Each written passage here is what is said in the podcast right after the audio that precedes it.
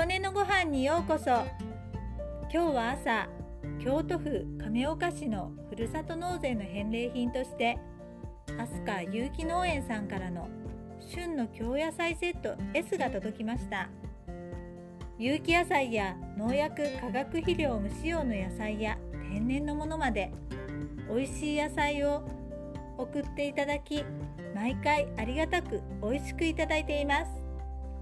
というわけで午前中はそのお野菜を下ごしらえしたので紹介させていただきますね。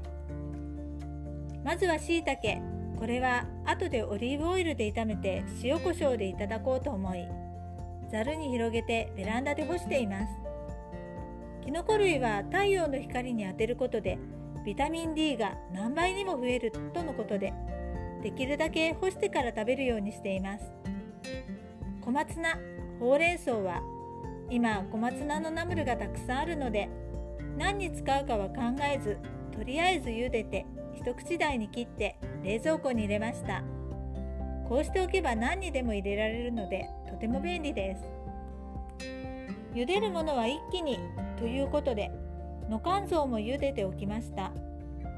野肝臓初めて調理しましたがさっと茹で冷水にとりホタルイカと酢味噌あえがおすすめ。と袋に書いてありました。そういえばどこかの和食屋さんで食べたことがあるような。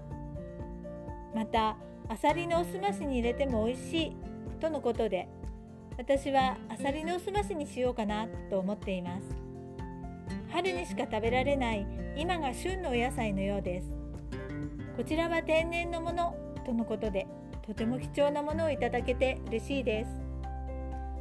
小株は葉っぱも青々として新鮮で株を半分に切って薄切りにしたのと葉っぱを一口大に切ったものをポン酢で和えました。これは少し時間を置いて味が染みてから食べると美味しいです。葉っぱがたくさんあって入りきらなかったので半分はじゃこと炒めて食べようかと思っています。ラディッシュは実を下の方から半分に包丁を入れてあとは手で裂くと葉っぱもついたまま半分になるのでそれを塩リンゴ酢エゴマ油に漬け込みます。赤色が可愛いです。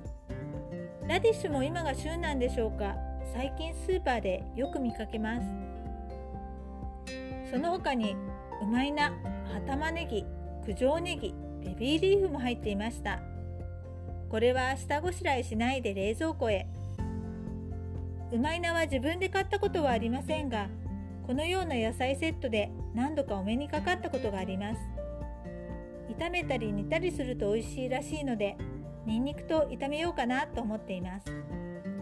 葉玉ねぎは玉ねぎはスライスしてシンプルに鰹節をかけてポン酢で。葉の部分はどうやって食べようか今試案中です。九条ネギの美味しいレシピを調べていたら九条ネギと油揚げのきつね丼のレシピを見つけたのでそれを作ってみたいと思います。ビビーリーフは週末のパスタに入れて食べようかな。パスタを料理した最後に火を止めてからベビーリーフをさっと混ぜ合わせて食べるのが好きです。飛鳥有機農園さん安全で新鮮で美味しいお野菜をたくさんありがとうございます。ということで今回は大好きな野菜に囲まれた幸せな一日でした。あなたの元気を祈っています。琴音のありがとうが届きますように。